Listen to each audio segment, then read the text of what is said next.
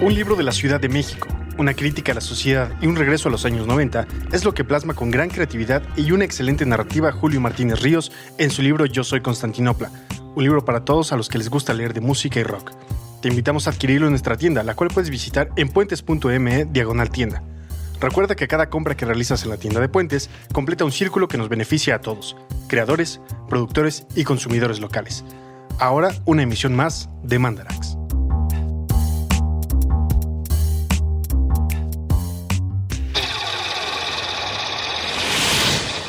Mandarax. Explicaciones científicas para tu vida diaria. Con Leonora Milán y Alejandra Ortiz Medrano. Puentes.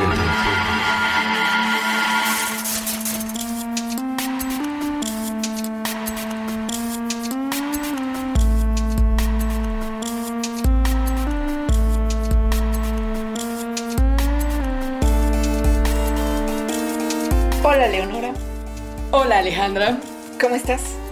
estoy vieja y achacosa. Yo también, sobre todo la última semana estuve prácticamente toda la semana en cama. Bebecito de luz, ¿qué te pasó? Estuvo horrible. pues me lastimé la espalda por vieja, o sea, ni siquiera es que estuviera haciendo algo. Sino que simplemente el martes ya no, pues no, no, no dio de sí. no, horrible, no me pude parar de la cama. Eh, mucho dolor, mm, mucho mal viaje y así estuve eh, hasta el sábado que ya me pude parar por mí misma, pero todavía no estoy muy bien que digamos. Hubo algo, qué sé yo, tuvo tal vez algo que ver con las 10 veces que fuiste a ver a Morrissey esa semana. No, Puede no. ser, puede ser. O sea, hay ahí una correlación, no sé si hay una causalidad. A mí me pre- digo, mi pregunta es porque mientras yo estaba viendo a la comitiva de Islandia, mientras tú veías a la de Ajá. Irlanda, hoy a unos días y un par de fiestitas de fin de semana, encuentro con que me duele mucho el área de la espalda baja, que tal Mm. vez tiene que ver con el riñón o solamente la tensión como de mala postura, Es la- segu- y festival y así. Pues según yo es la tensión, eso fue de... Sí, sí fue lo que me pasó a mí, exactamente. Y mucha carretera, es que yo viví mucha carretera. Eso.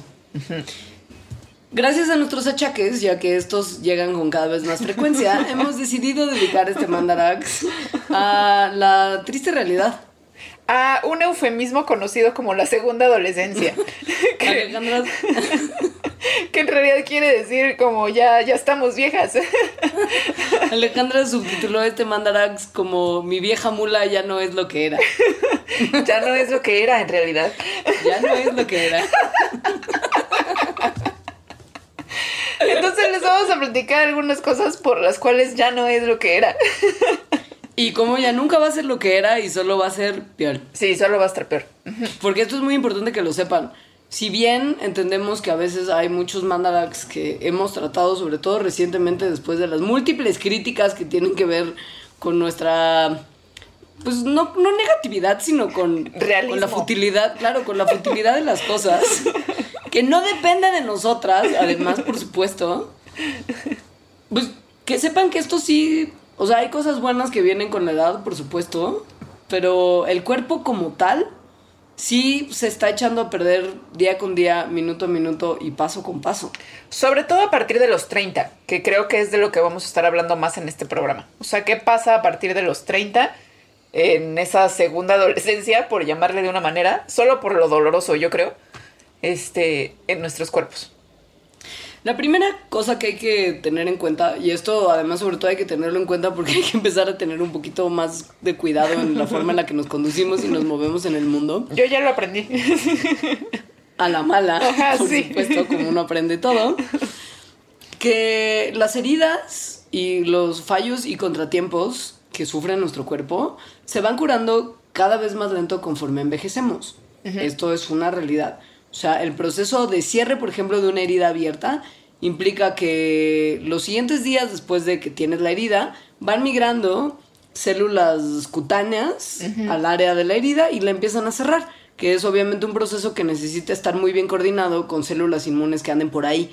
Y el problema es que con el envejecimiento, muestran estudios nuevos, hay interrupciones entre la comunicación que tienen las células de la piel con las células del sistema inmune y por esta falla de comunicación, las células inmunes tardan mucho más en reparar las heridas que tardarían en una persona joven.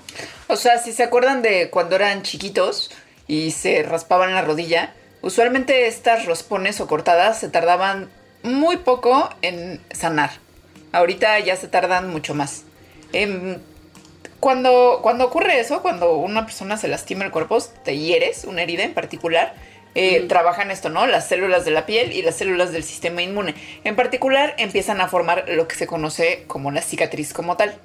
Entonces, la costra como tal también. Ajá. Entonces a esta, a esta costra, que es muy asquerosilla, llegan nuevas células de la piel que se llaman queratinocitos, que, que justo empiezan como a rellenar lo que está abajo de la costra para hacer esta nueva piel. Si ustedes, si usted era un niño insoportable como yo, habrá hecho muchos eh. experimentos de levantar la costra antes de tiempo y habrá visto justamente este proceso de rellenado de la herida. Todo se va rellenando como, sí, como de la parte más profunda se va cerrando hasta la parte más externa, como una especie de cono. Ajá. Ajá. Ajá. Entonces, bajo esta hipótesis de que con la edad, o bueno, esta observación de que con la edad las heridas tardan más en sanarse, hicieron unos experimentos con estos pobre especie de ratones, que siempre les va muy mal. Lo que hicieron es que pusieron a ratones de dos meses de edad y a ratones de 24 meses de edad, que es más o menos el equivalente de una persona de 20 años contra una persona de 70 años. Y vieron que los queratinocitos en los ratones viejos eh, migraban mucho más lento hacia este huequito de la piel bajo la costra. Y por lo tanto la herida se tardaba varios días más en cerrarse. Y esto, por supuesto, va directamente de la mano con que se sabe que el que se curen las heridas necesita que actúen ciertas células inmunes especializadas que viven también en la piel. Y lo que muestran estos nuevos estudios es que después de la lesión, los queratinocitos en, en, la orilla de la herida le hablan a estas células inmunes, produciendo unas proteínas especializadas que parece que de alguna forma, evidentemente no es que le digan con palabras como, hey homie, aquí estamos, pero, ¿no? Que le dicen a las células inmunes que jangueen por ahí por donde ellos están, que se queden, cotorreen y por favor ayuden en llenar ese hueco que hay ahí. Y en los ratones más viejos, los queratinocitos no están mandando estas señales inmunes. O sea, en realidad es un problema de comunicación. Y como es un problema de comunicación, en el experimento continuaron tratando de mejorar esa comunicación. Entonces, lo que hicieron es que eh, en, en los ratones viejos aplicaron una proteína que es la que facilita esta comunicación entre, entre la piel y el sistema inmune, y se dieron cuenta que cuando aplicaban esta proteína veían un incremento de la migración de queratinocitos. Es decir, que la piel vieja, cuando se le pone artificialmente esta proteína, se comporta un poquito como la piel joven. Eso está padre, porque si eventualmente este tratamiento se puede transformar en algo que funcione para humanos, tal vez podríamos corregir algunas de las cosas que tienen que ver justo con la incapacidad que tiene nuestro cuerpo de curar nuestras heridas con el tiempo. Esto es particularmente difícil.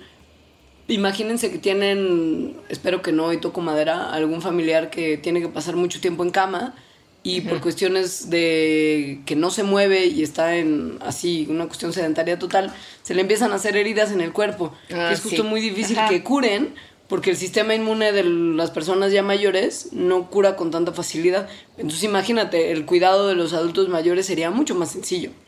Sí, y si es una, yo me acuerdo mi abuela, eh, se, como que la piel, que también vamos a hablar de eso se va haciendo más delgadita, entonces se le hacían muy fácilmente cortadas, ¿no? Con cualquier golpecillo y sí se tardaba muchísimo en repararse. Un golpecito. Entonces, bueno, ese podría ser un tratamiento para cuando nosotras ya tengamos esa edad, ¿verdad? que todavía no estamos ni cerca, pero este proceso empieza a partir de más o menos la edad en la que sí estamos. Entonces, yo me estoy imaginando a mí misma como que soy Wolverine ahorita y a los 70 voy a ser Wolverine en la película Logan. Ah, yo no la he visto. Está muy buena y es ah, eso, es como Wolverine empieza a envejecer. es un mal viaje. Ok, ok. Ajá. Ajá. Pero ¿sabes qué no le... Ajá. ¿Qué? No, nada, nada. Es que te iba a decir que lo que no le pasa es que, o sea, como Hugh Jackman es Hugh Jackman y pues Wolverine está tiene también... Ajá. tiene como un esqueleto adamantio abajo y Ajá. millones de cosas, qué sé yo, pero no sufre de otros efectos sé yo, del es un personaje de ficción. Tiene mucho que ver, me imagino. Que nadie quiere ver a un Wolverine gordo. Esa es la realidad. Pero sí se mantiene muy en forma aun cuando todo lo demás está fallando. Y la realidad, Alejandra, es que esto no corresponde con lo que uno empieza a vivir a partir de los 30. Logan miente.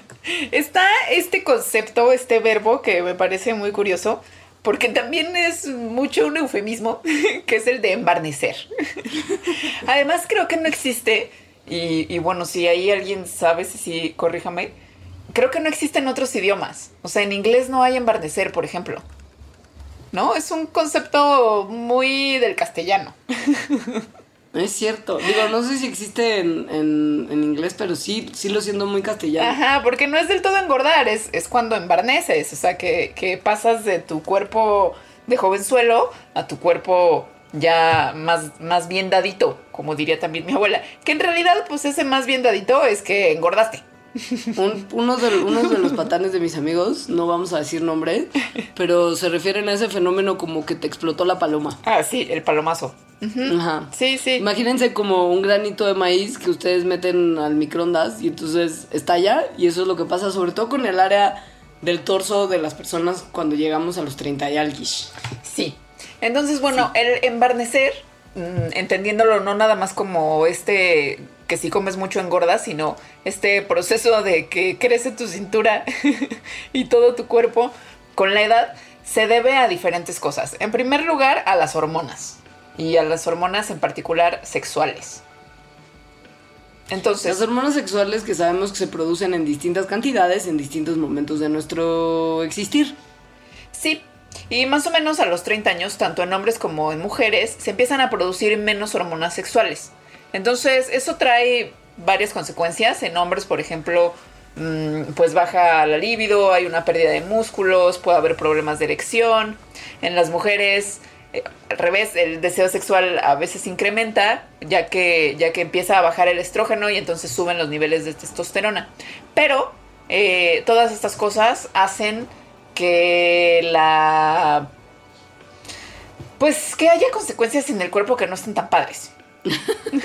Como que el control de calidad que teníamos en, en el sentido de aparentar ser unos seres maravillosamente capaces y atractivos para la reproducción, ¿no? Y físicamente capacitados también para llevar a cabo un proceso exitoso de dejar descendencia, pues ya no, ya no funciona.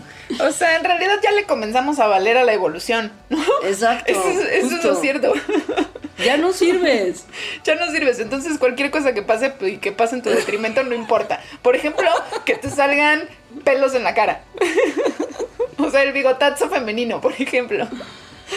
En- sobre todo que en, en mujeres salen vellos donde antes no estaban como así. Yo me acuerdo mucho de familiares, Ay, tal vez, ajá, ¿no? Que se quitaban como barbas.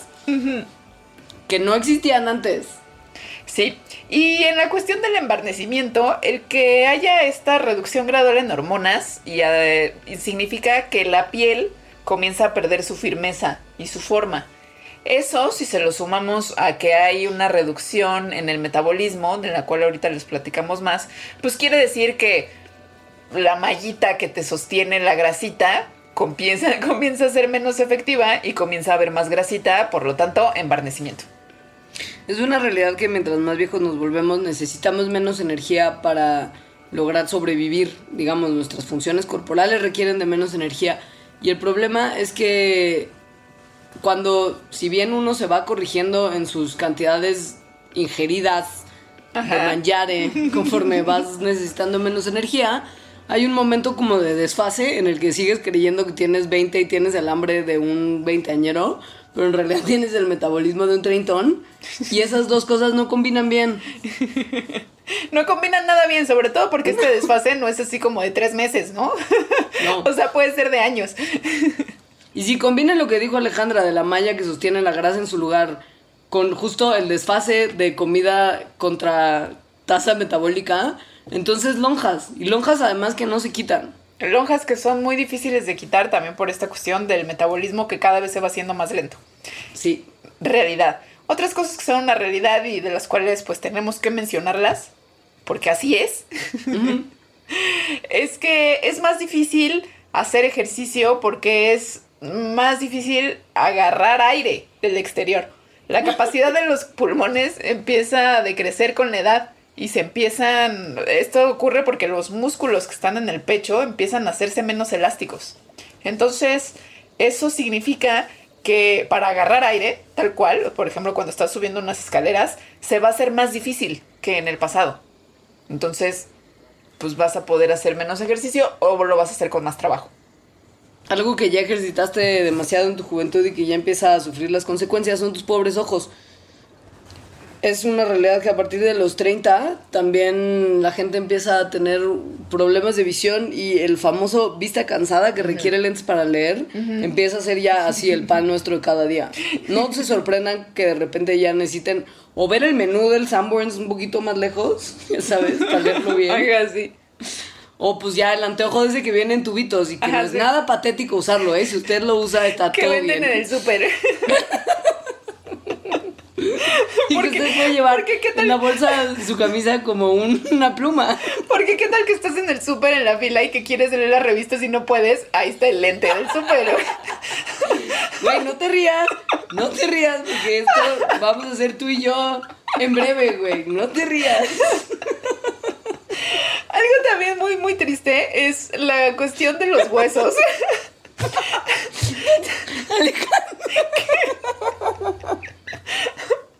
es que yo nací con esos dientecitos. Del Costco, Es que sí. además. O sea, como Leonora, ¿me acompañas al Costco por lentecitos? Porque hay promoción. Y yo sí, güey, porque ya perdí mis otros tres pares. Pero aparte como que ya tienes como 10 pares en toda la casa. En cada cajón. Bueno, bueno, ya. Híjole. Ya pues. Ay. Es gracioso porque es real y triste a la vez. Bueno, ya los huesos. Sí, Los los, huesos. huesos- Esto no es gracioso.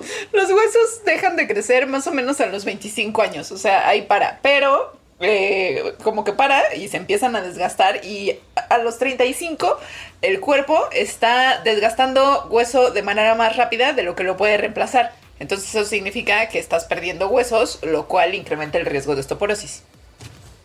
Usted sabe que, digo, probablemente sepa y si no es buen momento para enterarse, que las mujeres somos mucho más susceptibles a padecer osteoporosis.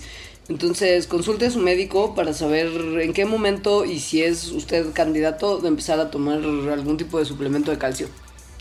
Eh, sí, algo que también está muy triste es que se comienza a producir menos saliva.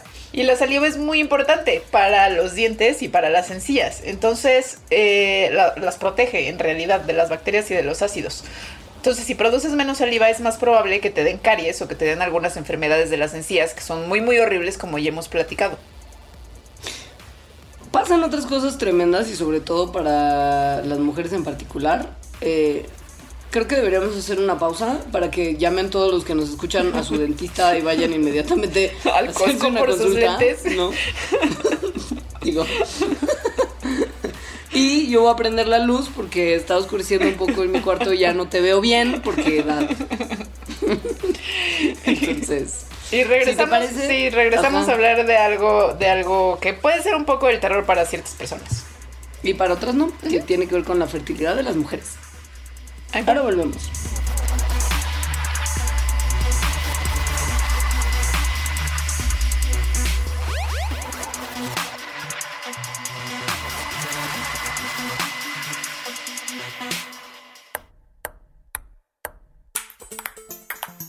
Prestar pensamientos, pelotear partidos, platicar películas, palidecer por placer, pintar paisajes públicos, postularse para Padawan, pasear por planos paralelos, percibir pequeñas partículas, por palabra procrear planetas para par, progresar por plataformas pixeleadas, pulir parlamentos, proteger paraísos, pa, pa, pa, pa, pausar.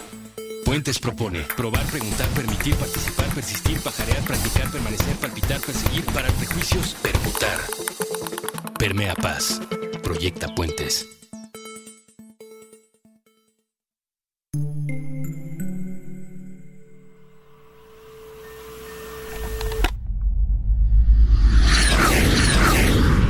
Intercambios horizontales. Puentes.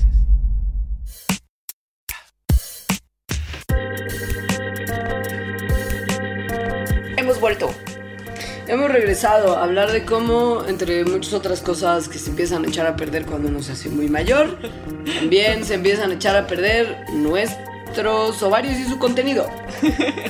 O sea, la fertilidad. Básicamente. Es, es un bajón que, el- que los picos de fertilidad estén en edades en las que no está chido tener bebés. Yo no tengo dinero para actualizar el sistema operativo de mi computadora sin que colapse el micrófono. Ok. No puedo probablemente costear lo que implicaría pañales y eventualmente ahorro para una educación. O el tiempo que necesitas o la madurez que requiere, ¿no? Sobre todo si no tuvieras la edad que tienes, sino 15 años menos. Ajá. exacto. La cosa es, miren, así como unos números rápidos, es aproximadamente el 95% de las mujeres que tienen ya 30 años tienen solamente el 12% de su número original de células foliculares ováricas.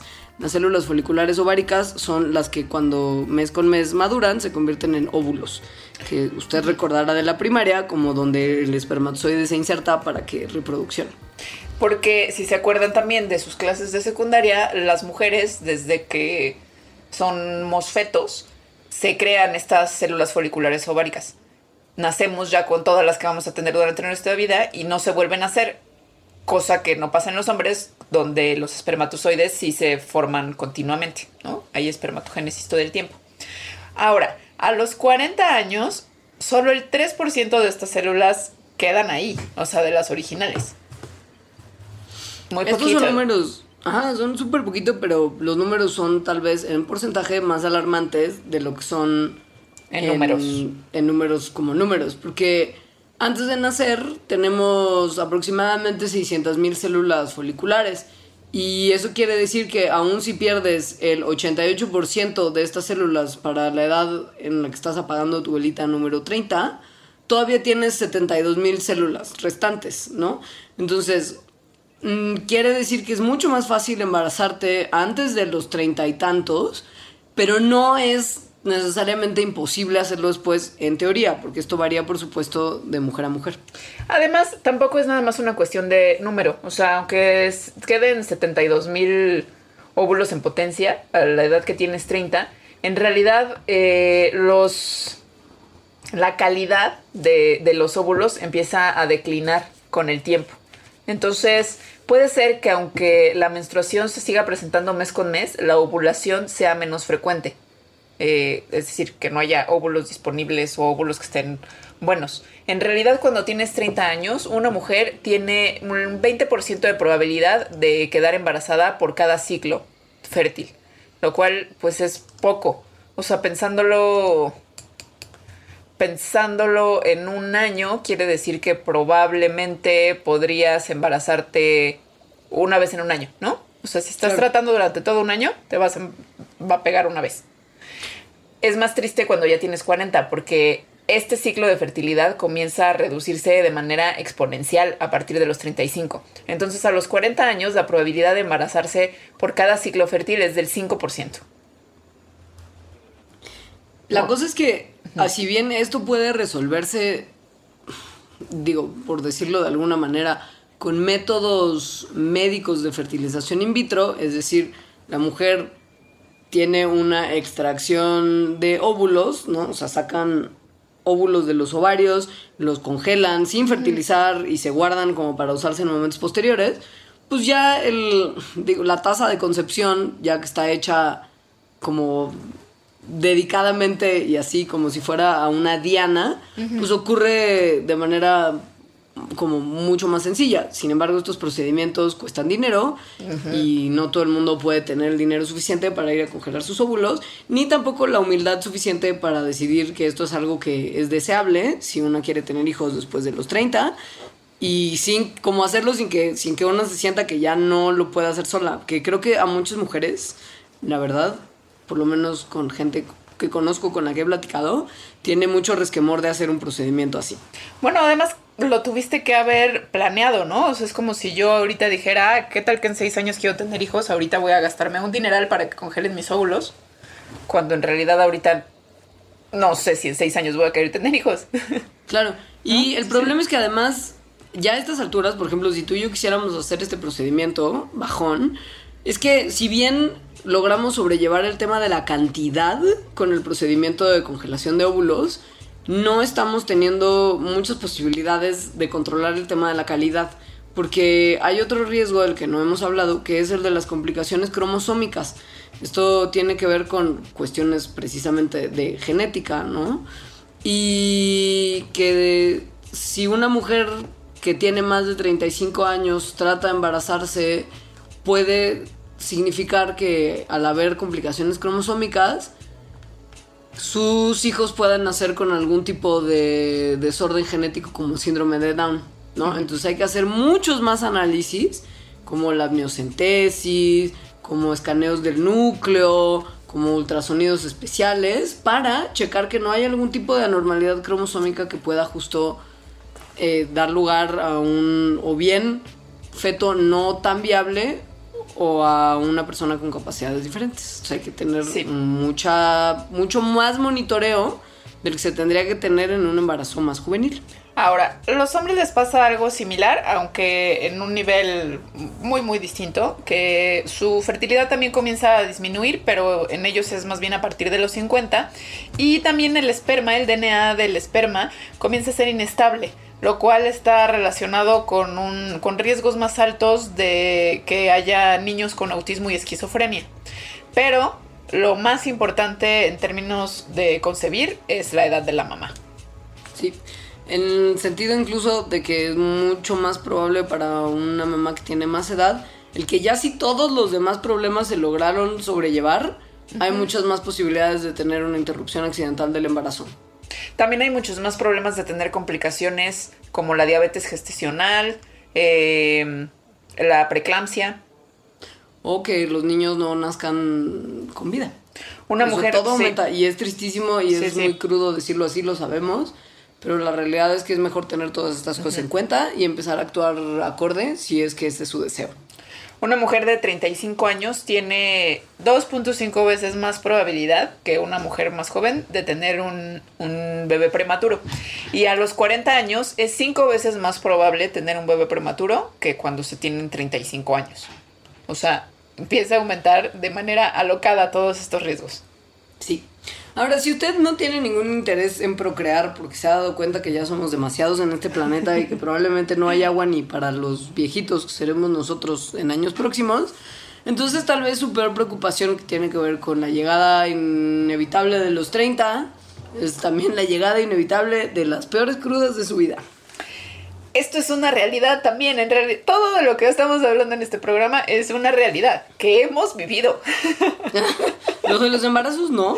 Lo de los embarazos no, pero lo de las crudas, las peores crudas conforme pasa el tiempo, sí. Es una realidad que, si bien la ciencia, como lo hablamos en el primerito Mandarax de todos los Mandarax, si bien la ciencia no está tan segura de qué es lo que pasa durante las crudas, lo que sí es real es que hay una manera en la que nuestro cuerpo se empieza a volver menos eficiente en todo. Para procesar el alcohol, ajá, en general, pero sobre todo para procesar el alcohol con los años. Ni modo, o sea, no, ya deja de servir el cuerpo también como antes y ya no se digiere también como antes. Esto que no se digiera el alcohol también como antes implica mayores crudas. ¿Por qué? Porque no entra alcohol al cuerpo. Entonces hay una enzima que viene del hígado que se llama alcohol deshidrogenasa que transforma el alcohol en algo que se llama acetilaldehído. Después el acetilaldehído se convierte por otra enzima en una cosa que se llama acetato, que eso ya después se puede desechar como dióxido de carbono y agua. Entonces, cuando uno es joven y lozano y puede comenzar a beber, al menos en Estados Unidos, o sea, a los 21 años, no, es, este proceso, como muchos otros, funciona súper bien, como un coche sacado de la agencia. Pero con el tiempo, el nivel de las enzimas decrece, por ejemplo. Eso significa que el acetilaldehído, que por cierto es muy tóxico y que causa dolores de cabeza, náuseas y todos esos síntomas que llamamos cruda, pues se quede más tiempo en el cuerpo y nos den peores crudas. ¿Se acuerdan además que ya estamos más gordos cuando tenemos 30 años? Sí.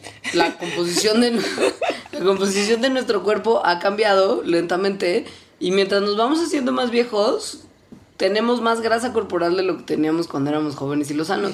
Y esto, motivo número uno para poderse hacer ejercicio y perder peso, te hace ser más susceptible a los efectos del alcohol porque la grasa no absorbe tan bien el alcohol como lo absorbe el músculo por ejemplo. Y esto quiere decir que a más grasa, menos espacio para que se diluya el alcohol. Ok, y por lo tanto, más alcohol en el sistema durante más tiempo. Y además no, tenemos tanta agua en nuestros cuerpos, tenemos un porcentaje mucho más bajo, entonces el alcohol se queda más concentrado en nuestro cuerpo más tiempo. Ahora también hay... o sea, todo, todo el cuerpo comienza a dejar de funcionar, hay alcohol o no, solo que con alcohol todo se empeora. Por ejemplo, nuestras capacidades cognitivas también comienzan a declinar. Las neuronas empiezan a ser más lentas.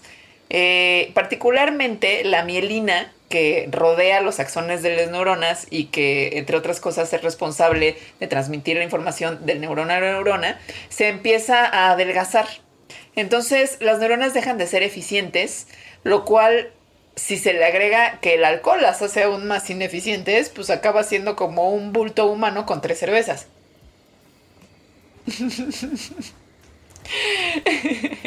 y si tomas además en cuenta, después de todas estas cosas que son meramente fisiológicas, el tema de que a tus treinta y tantos estás teniendo ya muchas más responsabilidades que cuando eres un puberto descontrolado, ¿no? Quiere decir que también tienes mucha menos posibilidad de recuperarte de las crudas porque probablemente tengas que estar haciendo algo desde temprano el día siguiente, duermes menos, ¿no? Entonces tampoco te recuperas con tanta gracia que nada más te quedas en la cama hasta las 3 de la tarde y todo bien. Sí. Eh, de hecho, en un estudio que se hizo en Inglaterra, dieron cuenta que el pico de la peor cruda es a los 29 años. Y esto no porque a los 29 años es el momento en el que el cuerpo funciona peor, obviamente funciona mejor que a los 35 o a los 45. Pero al parecer las personas de 29 años todavía se creen jóvenes porque no han llegado a los 30 y siguen bebiendo de la misma forma que bebían cuando eran, no sé, 5 o 10 años más jóvenes. Pero sus cuerpos ya cambiaron, tienen todas estas más responsabilidades, entonces estas cosas se conjuntan y hacen que sean las personas con las peores crudas del mundo.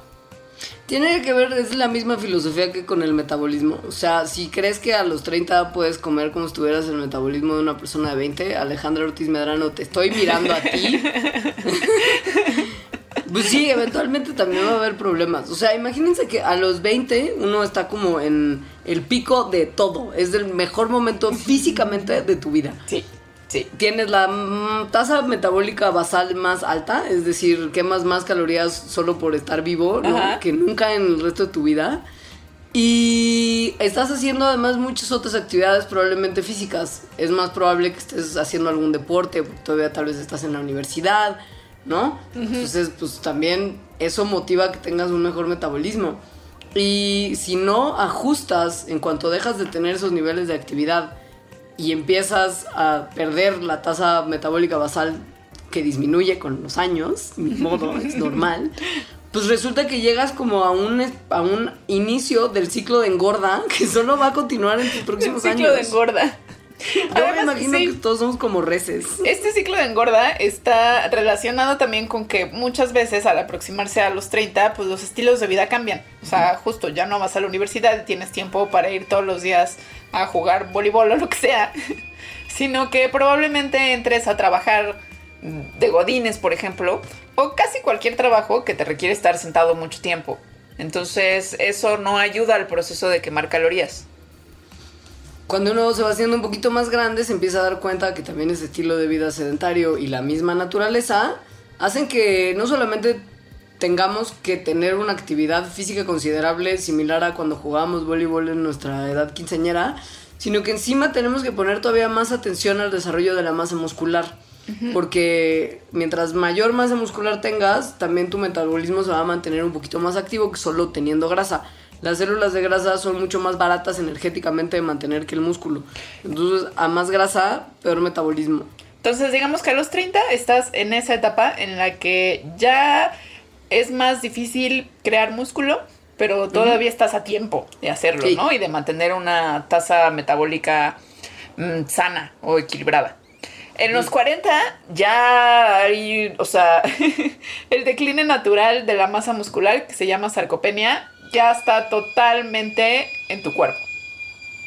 Y entonces hay que empezar a hacer muchas más como pesitas de entrenamiento de fuerza para tratar de mantener la masa muscular alta.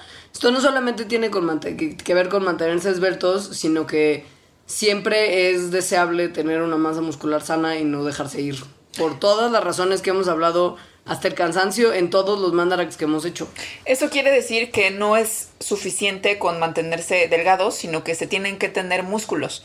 O sea, tal vez no sea suficiente con ejercicio cardiovascular, sino que se tienen que hacer ejercicios de fuerza que justo estén promoviendo la formación de músculo en el cuerpo.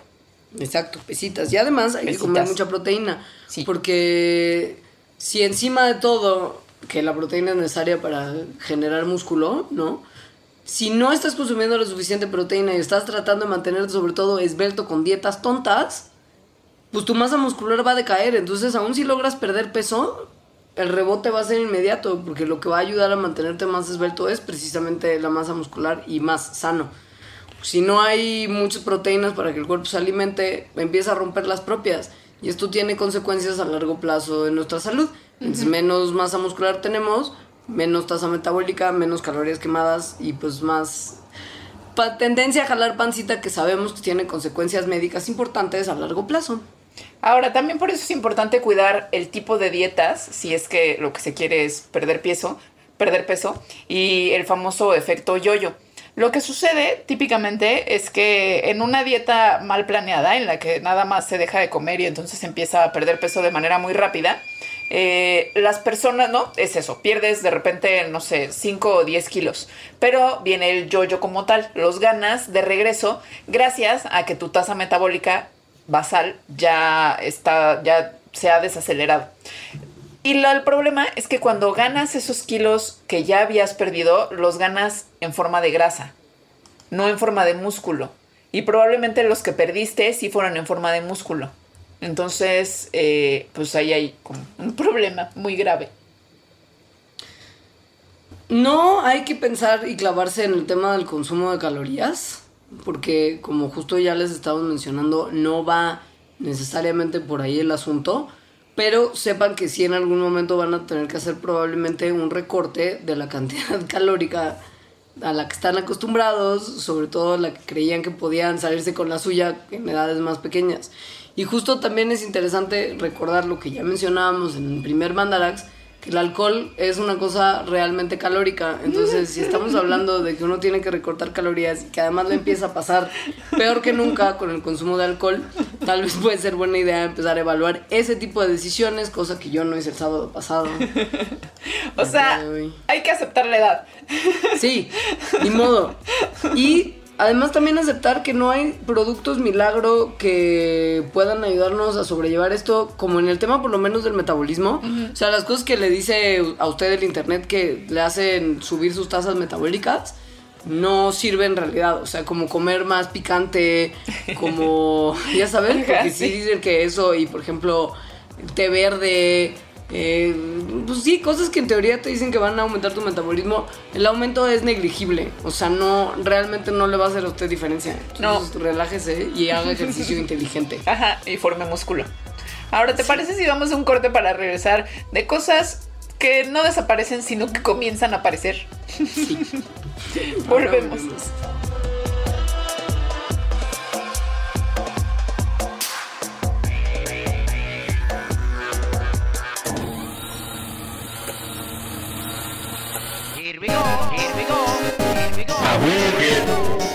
No se vale trabar. Con Andrés Boludo Durán y Armando Razo. Nuevo episodio todos los martes a la 1 pm. Puentes.me.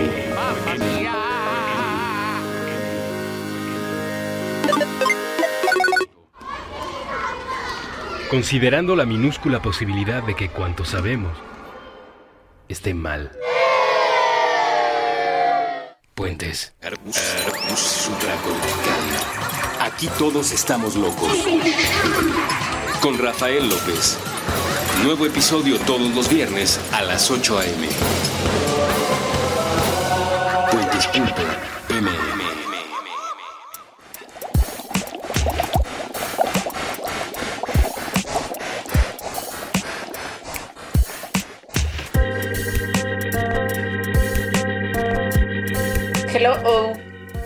Hello, es un placer para nosotros estar ya casi terminando este Mandarax de la depresión.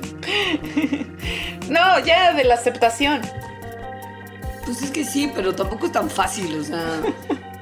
Yo no sé si quiero que me salgan barbas y pelos en la nariz y en las orejas. Y Siempre te los puedes vez. quitar. Pero, híjole, es que no es tan sencillo por razones que vamos a hablar. O sea, bueno, lo de que sale pelo en lugares donde antes no estaba es algo que se ve a simple vista en el anciano promedio. Y no solo en el anciano promedio, yo ya lo empiezo No. a ver en mis amigos. O sea, como onda, vas a yo- la playa, en la espalda ya tienen más pelo. Ajá, yo a eso me refiero con el anciano promedio. No sé qué entendiste tú. Pues sí, empieza a salir más pelo en la espalda, en las orejas, en las fosas nasales, ¿no? Las cejas empiezan a ser locas. Uh, uy, el otro día me salió una ceja loca. Estuvo horrible, neta, neta. Sí ¿Y te la quitaste además- o qué hiciste? Sí, me la quité. No, man, güey, se salía de mis cejas. Güey, vas a ser viejita de ceja loca, güey. Qué bajón, eso sí no lo vi venir, te juro. Porque siempre estuve en paz con que iba a ser viejita de las canas, pero no había tenido que lidiar con la idea de ser viejita de ceja loca y no me tiene nada satisfecha. Y se pueden combinar, o sea, puede ser ceja loca canosa. No, ya estoy. O sea, justo ya me di cuenta que esa es mi cruel realidad actual. Pero bueno, todo esto tiene que ver con algo que también ya les habíamos mencionado y que es el ciclo en el que crece el pelo. Consiste en tres fases, la fase anágena, la catágena y la telógena. En la fase anágena, las células del pelo crecen y se dividen. Y esta fase dura un montón de tiempo, puede durar hasta varios años que te sigue creciendo el pelo padrísimo. Cuando te lo vas a cortar ya en un mes lo tienes otra vez como súper largo y bonito. Pero no todo el pelo tiene las mismas fases y no todo el pelo dura en la fase anágena tanto tiempo. El pelo en tus brazos, por ejemplo, va a pasar a la siguiente fase en semanas en vez de en años. Y después de que pasa a la tercera fase, que es como la fase del, del reposo del crecimiento del pelo, que es la tenógena, el, el pelo deja de crecer completamente y eventualmente se cae naturalmente, ¿no? Como cuando uno se baña y ve que se le cae mucho pelo en la regadera. Ahora, lo que sucede con los pelos locos cuando nos empezamos a ser viejas y viejos es que algunos cabellos desarrollan una sensibilidad especial a la fase anágena mientras nos hacemos viejos. Entonces, esto se cree que es por la porque han estado expuestos durante mucho tiempo, o sea, toda nuestra vida a hormonas como la testosterona que entonces hacen que se vuelva, pues eso, que el periodo de crecimiento, o sea, la fase anágena, se vuelva un poco loca. Esta es la razón por la que los cabellos de la nariz, de la ceja de Leonora, de las orejas, de repente empiezan a crecer más de lo que tenían programado. Y entonces empiezan a tener proporciones como de los trolls que tanto te gustan. Claro. Ahora, no es, neces- o sea, no es necesariamente cierto que todos los ancianos mayores nos volvemos más peludos con edad, porque eso también tiene que ver con cuestiones de cuánto pelo teníamos originalmente y en dónde. Y eso tiene que ver con cuestiones étnicas muchas veces. Hay algunas personas que son más lapiñas, hay algunas que tienen más vello y eso no depende de la edad, sino también de un montón de otras características. Entonces, salvo que usted sea yo, quédese tranquilo que puede estar a salvo. Ahora, hay algo que es muy paradójico y que es como estas cosas que Dios se burla de nosotros. que es que, ¿no? Se empiezan pelos en las cejas, empiezan a crecer más y se hacen más gruesos. Mientras que en otras partes donde es más aceptado tener pelo, como por ejemplo la cabeza o el pelo en pecho de los hombres, empiezan a volverse más delgaditos, eh, se empiezan a caer. Es- Eso pues eso tampoco está bien, ¿no? O sea, como que No. te sale pelo donde no querías y se te va de donde sí querías. Eso también tiene que ver con las hormonas, sobre todo con el estrógeno. El estrógeno comienza, igual que todas las otras hormonas, a, a a decrecer, ¿no? Eh, eh, mientras llegamos justamente a los 30. Y entonces el vello corporal responde a esto haciéndose cada vez más delgado. Tal vez han notado, yo lo he notado, yo tenía una cabellera, digo, creo que sigo teniendo la abundante, pero definitivamente era más abundante y gruesa cuando estaba más joven. El pelo se empieza a hacer más delgadito tanto en hombres como en mujeres. Lo que me decías de que si bien yo seré anciana de loca, pero me la puedo quitar, la triste realidad de mi vida es que me la tendré que quitar de una en una, porque conforme uno se va haciendo más viejito también y empieza a perder los pigmentos del pelo, se, vuelve canoso, ¿no? Como tal. Pues no solamente es un proceso que pasa en la cabezota, pasa en todo el cuerpo. Entonces, sí, o sea, bueno, si uno tiene más canas o menos, son factores que tienen mucho que ver con genética, pero que sepan que esto está pasando en todo su cuerpo. Y tal vez usted no lo tiene tan claro, pero el tratamiento de remoción de pelo mediante láser, que es lo que hacen muchas señoritas y caballeros para ser un poquito menos peluditos, tiene mucho que ver con el pigmento que tiene el vello. O sea, mientras más oscuro es el vello, más fácil, es que el láser como que lo detecte y lo Es que por ahí entra, justo. Ajá. Entonces, si usted ya tiene el vello corporal muy canosillo, o muy rubio originalmente, o muy claro por alguna razón, le va a ser mucho más difícil a la persona que está dándole con la pistolita quitarle esos vellitos y probablemente usted siga teniendo mucho vello corporal pero canoso. Ahora, hay una ventaja de esto que el cabello se empiece, que el vello corporal se empiece a hacer más delgado, que es que tal vez haya partes en donde sí quieres el vello corporal más delgado, por ejemplo, la axila o las piernas. Es famoso, según yo, como la, pelos de axila de abuelita, que, que según yo de bien poquito, según yo, ¿no has visto como las viejitas que no, ya no se rasuran ni nada y tienen como tres pelitos muy delgaditos? No, porque estás viendo las axilas de las ancianas. Según yo es típico. Tienes que evaluar tus actividades del día a día, Alta, porque neta, estás viendo la axila ¿Nunca le has visto la axila a ninguna anciana? O sea, ninguna, pues a tu pues abuela. según yo no. O por lo menos no que tenga como el recuerdo, porque tampoco es algo que. No sé. Yo sí tengo el recuerdo. La típica, la típica axila de abuelita.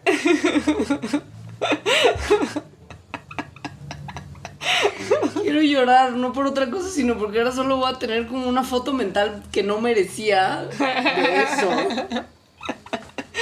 No es fea, justo, es poco peluda. Pues más vale. Ahora, no todo está mal. Hemos hablado de muchas cosas malas en los 30. No todo está mal. Hay otras cosas que pueden ponerse mejor. Tienen que ver también con que la evolución ya no nos quiere. y. por, ejemplo, hay. En el caso sobre todo de las mujeres, un pico sexual que se llega como recién cumple los 30 años. Que se extiende como más o menos hasta los 40 o sea, las mujeres de los 30 a los 40 tempranos son significativamente más sexuales que mujeres más jóvenes o más viejas. Y la hipótesis que se tiene es que como ya es nuestra última oportunidad para la reproducción porque nuestra fertilidad decrece muchísimo, se experimenta una como motivación sexual aumentada para justo tener como, la, como más oportunidades de hacer como un último uso de nuestras capacidades reproductivas. Esta es una de esas hipótesis evolutivas que están muy jaladas de los pelos. Pues sí. Eh, sí.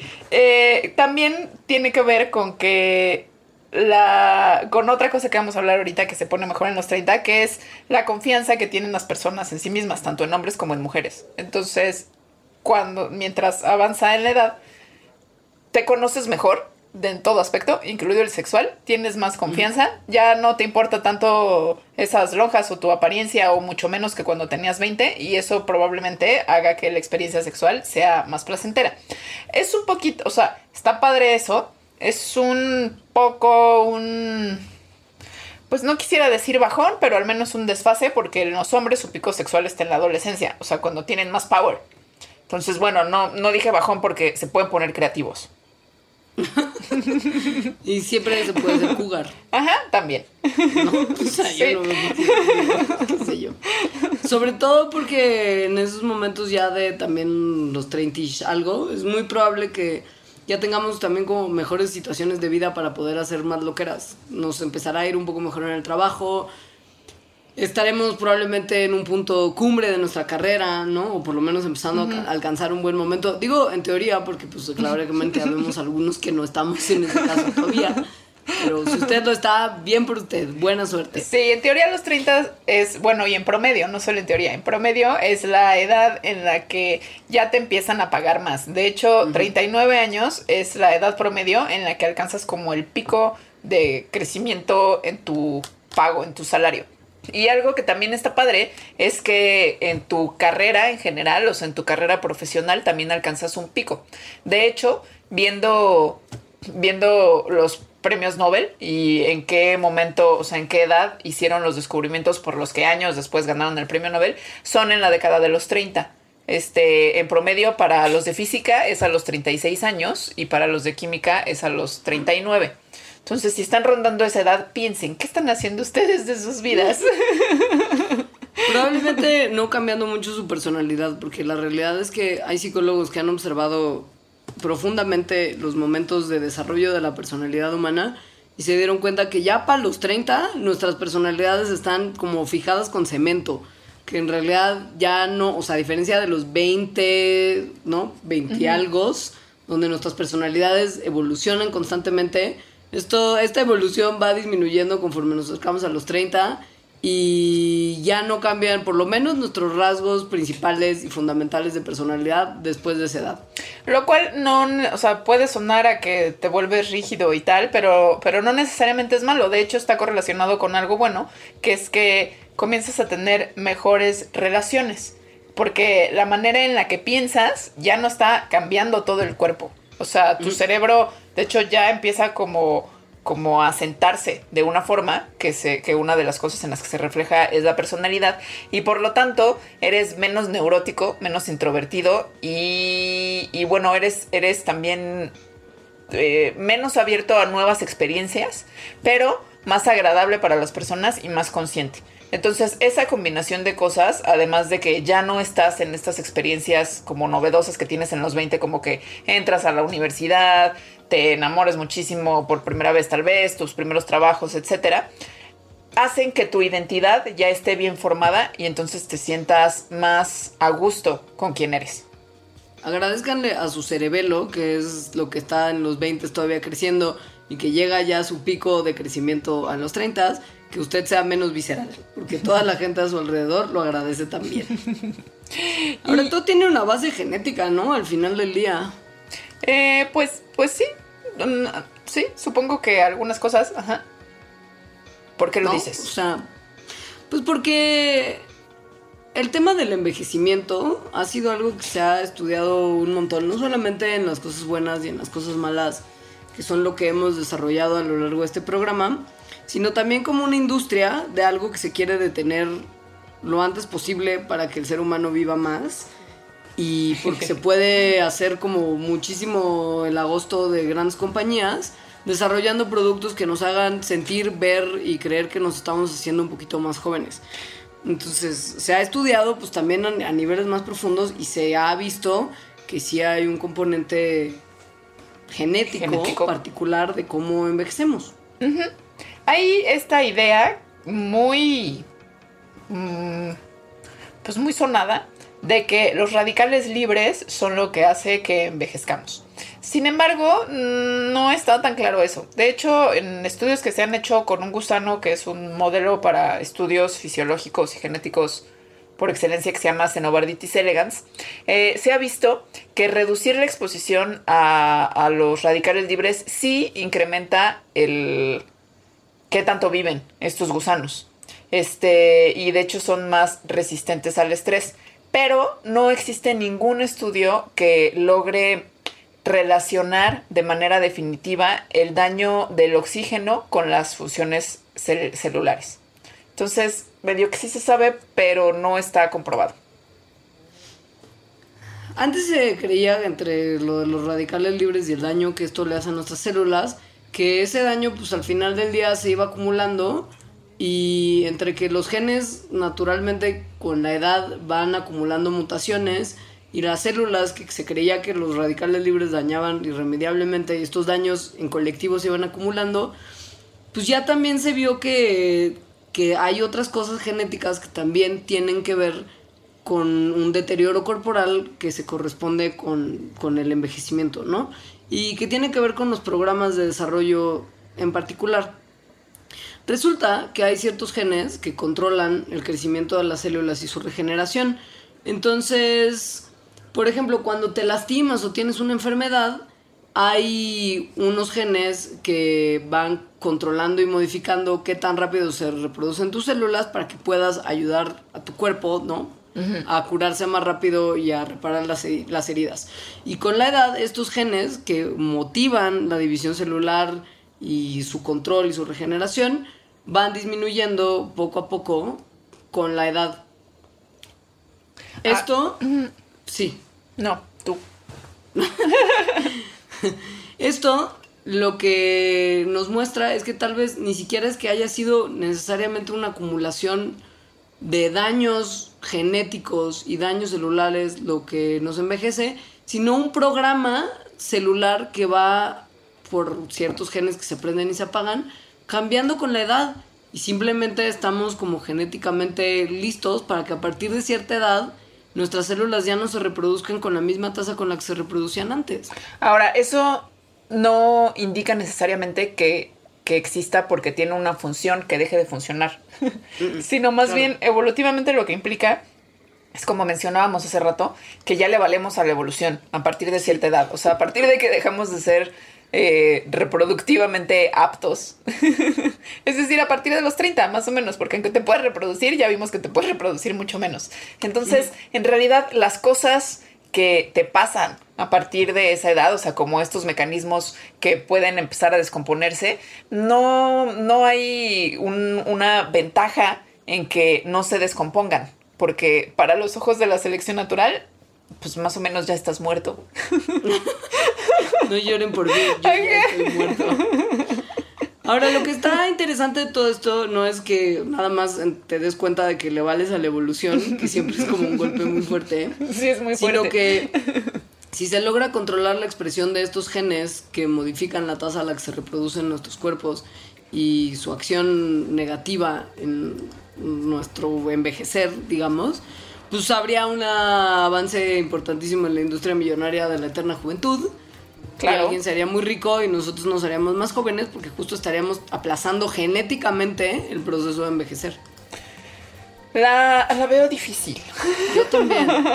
Yo también, porque entra a jugar otro factor también en otros estudios que se ha visto, que es la mitomitocondria. La mitomitocondria que es muy importante. Eh, la mitocondria es este organelo celular que se encarga de la respiración celular, ¿no? Entonces da energía a las células. Eh, la mitocondria, por un proceso muy interesante del cual ojalá hablemos un día, tiene su propio ADN. O sea, no solo hay ADN en el núcleo de las células, sino también en la mitocondria. Y se ha visto que mutaciones en este ADN mitocondrial son más comunes en animales más viejos.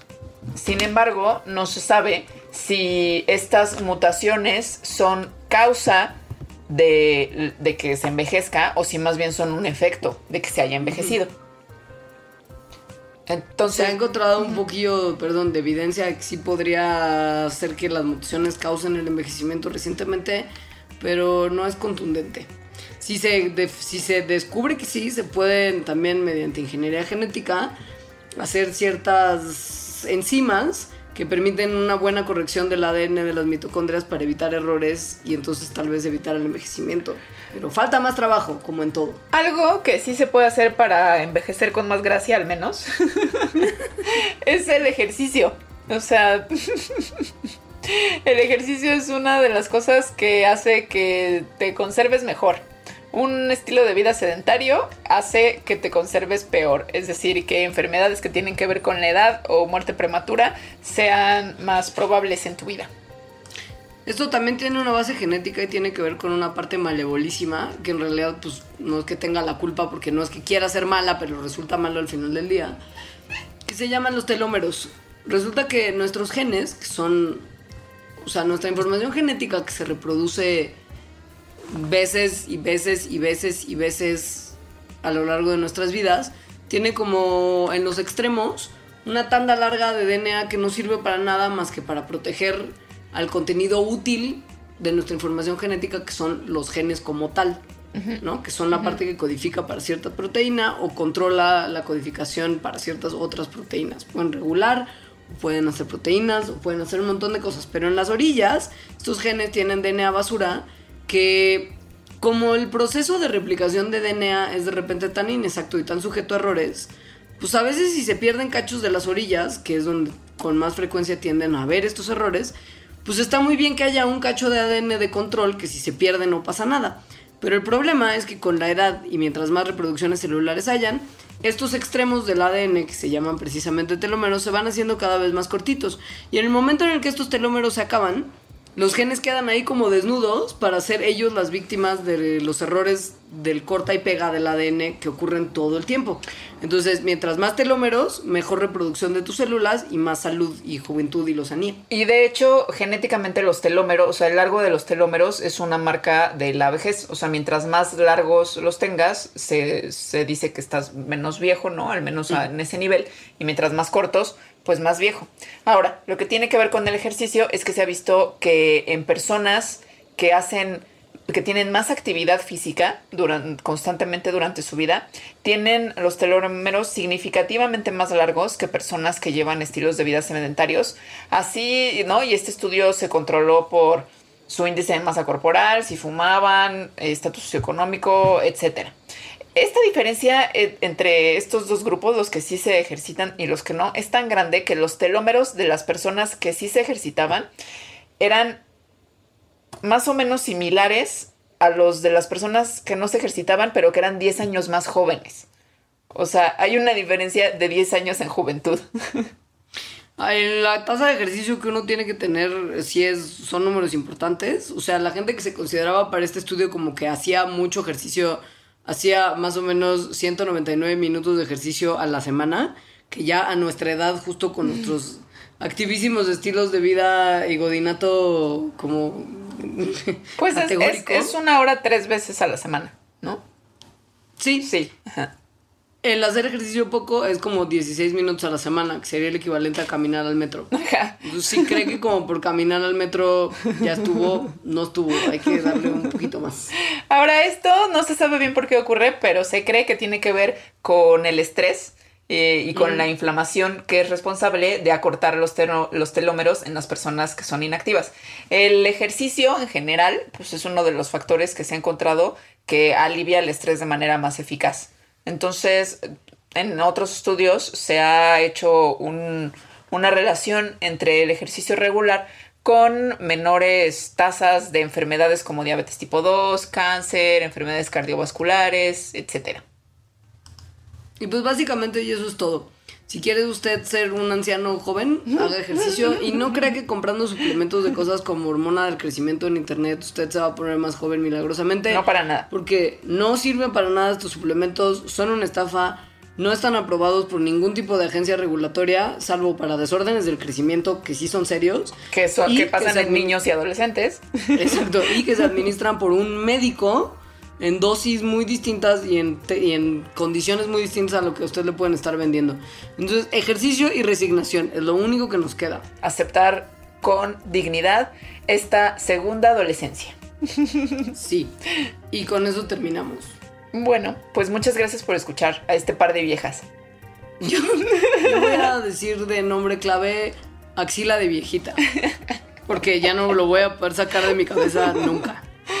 Yo voy a decir este eufemismo. Entonces es que me gusta más axila de anciana. Ok. Que de viejita, porque es así como yo realmente me siento. bueno. Axila de anciana. Pues muchas gracias por escuchar. Mándenos tweets y, y Facebook y esas cosas. Este, mi Twitter es arroba alita-emo. Yo soy arroba leos, mandarax es arroba mandarax y Facebook de mandarax es mandarax lo explica todo. Muchas gracias. Los queremos un montón, sugieran los temas que les interesen. Por favor. Si es que así lo desean. Si es que nos acordamos porque mente de anciana. gracias. Adiós. Mandarax.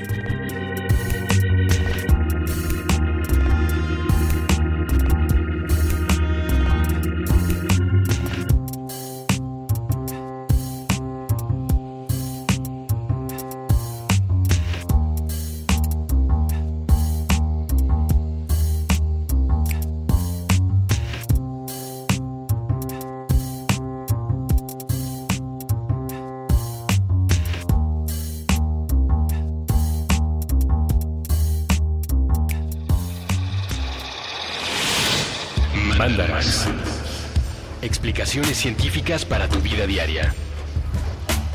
Con Leonora Milán y Alejandra Ortiz Medrano. Puentes. It's time for today's Lucky Land horoscope with Victoria Cash. Life's gotten mundane, so shake up the daily routine and be adventurous with a trip to Lucky Land. You know what they say. Your chance to win starts with a spin. So go to LuckyLandSlots.com to play over 100 social casino-style games for free for your chance to redeem some serious prizes. Get lucky today at LuckyLandSlots.com. Available to players in the U.S., excluding Washington and Michigan. No purchase necessary. VGW Group. Void where prohibited by law. 18 plus. Terms and conditions apply. Ever catch yourself eating the same flavorless dinner three days in a row? Dreaming of something better? Well, HelloFresh is your guilt-free dream come true, baby. It's me, Gigi Palmer. Let's wake up those taste buds with hot, juicy pecan-crusted chicken or garlic butter shrimp scampi. Mm. Hello Fresh. Stop dreaming of all the delicious possibilities and dig in at HelloFresh.com. Let's get this dinner party started.